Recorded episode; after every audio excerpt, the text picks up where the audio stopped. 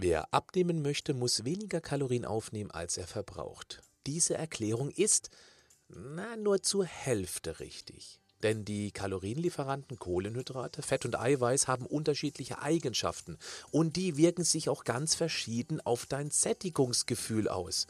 Genau hier sitzt der Kern eines gewichtigen Problems. Was damit gemeint ist, erfährst du jetzt. Das ist der Podcast von Patrick Heitzmann. Schön, dass du mit dabei bist. Eine Kalorie ist eine Kalorie. Wer weniger davon isst, nimmt ab. Das ist ein Standardspruch vieler engagierter Ernährungsberater, die der Abnehmwillige verständnisvoll abnickt. Ich meine, die Logik, die ist ja auch nachvollziehbar, aber falsch. Naja, nicht vollständig falsch, aber eben auch nicht komplett richtig. Denn die drei Hauptnährstoffe lassen sich nicht auf die Kalorien reduzieren. Auch wenn Fett mit über 9 Kalorien pro Gramm ordentlich ins Feinkostgewölbe reinhaut, Eiweiße und Kohlenhydrate dagegen mit ihren 4 Kalorien der Figur nur halb so viel Energie liefern, ist das nur die halbe Wahrheit. Die drei Nährstoffmusketiere haben eine unterschiedliche, spezifisch dynamische Wirkung.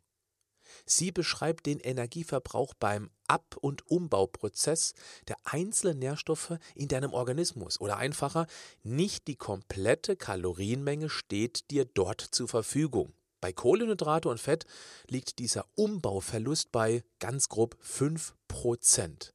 Also kaum der Rede wert. Beim Nährstoff Eiweiß dagegen spricht man von ca. 25% Verlust. Das heißt, pro Gramm Eiweiß können von vier Eiweißkalorien theoretisch nur drei in die Fettspeicher wandern. Und genau das macht einen fetten Unterschied. Nämlich ob du 2000 Kalorien in Form von reinem Kristallzucker oder 2000 Kalorien als reine Eiweißshakes zu dir nimmst. Und hey, das ist nur ein theoretisches Beispiel. Liebe Kinder, bitte nicht nachmachen. Aber dieses Extrembeispiel soll dir zeigen, wie völlig unterschiedlich die Wirkung auf die Figur sein wird. Bei exakt der gleichen Kalorienmenge, nämlich 2000 Kalorien. Nehmen wir die 2000 Zuckerkalorien. Wenn wir davon die spezifisch dynamische Wirkung in Höhe von 5% abziehen, sind das 100 Kalorien Verlust. Dann bleiben von den 2000 noch 1900 Kalorien übrig, die theoretisch auch eingespeichert werden könnten, wenn diese über dem persönlichen Tagesbedarf liegen würden.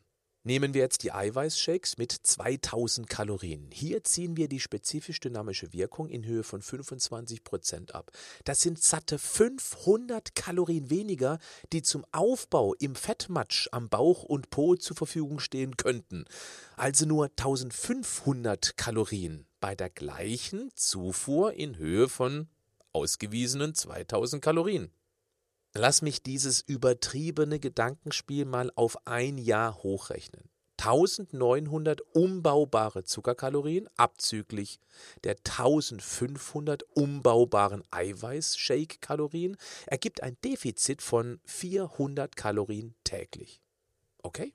Bei gleicher zugeführter Kalorienmenge in Höhe von 2000 Kalorien täglich 400 Kalorien Defizit entsprechen pro Woche also 400 Kalorien mal 7 Tage, gleich 2800 Kalorien. Das macht in 52 Wochen, also einem Jahr, unglaubliche 145.000 Kalorien minus. Wenn du davon ausgehst, dass ein Kilogramm Körperfett einen Energiespeicherwert von ca. 7000 Kalorien hat, dann entspricht das wahnsinnigen 21 Kilogramm Fett weniger. Nochmal, ganz, ganz wichtig. Das ist ein sehr plakatives Beispiel. Niemand soll und darf 2000 Kalorien nur über Zucker oder Eiweißshakes zu sich nehmen. Dann würde man ganz sicher auf Dauer kaputt gehen. Mir geht es um diese Pauschalaussage, nimm weniger Kalorien auf, als du verbrauchst die zu kurzsichtig ist, wenn wir dann versuchen, nur mittels der Kalorienangaben auf irgendwelchen Verpackungen ein Defizit zu erzeugen und dann eben nicht die spezifisch dynamische Wirkung mit einkalkulieren. Wir auch, weiß ja kaum jemand. Jetzt kommt aber etwas ganz Entscheidendes. Kalorien hin oder her, egal ob mit Kohlenhydrate, Fett oder Eiweiß.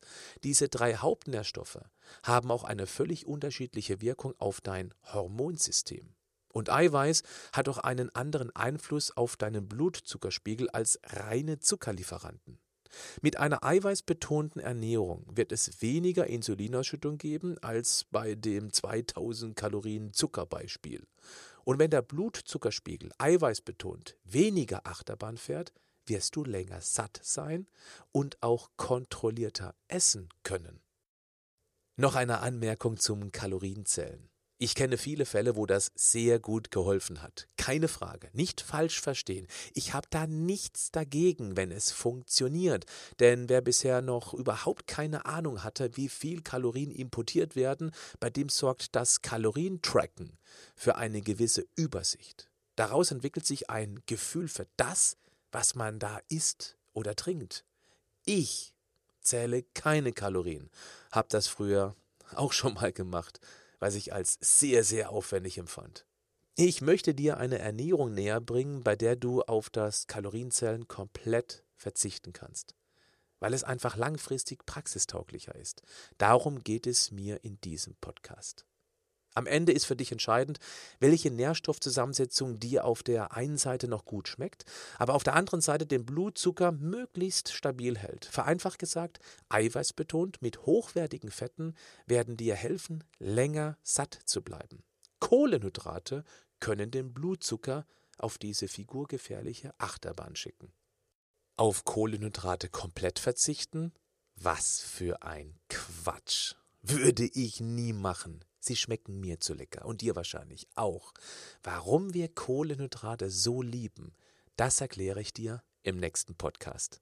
Bis dann. Noch nicht wegschalten, ich habe noch eine kleine Bitte an dich.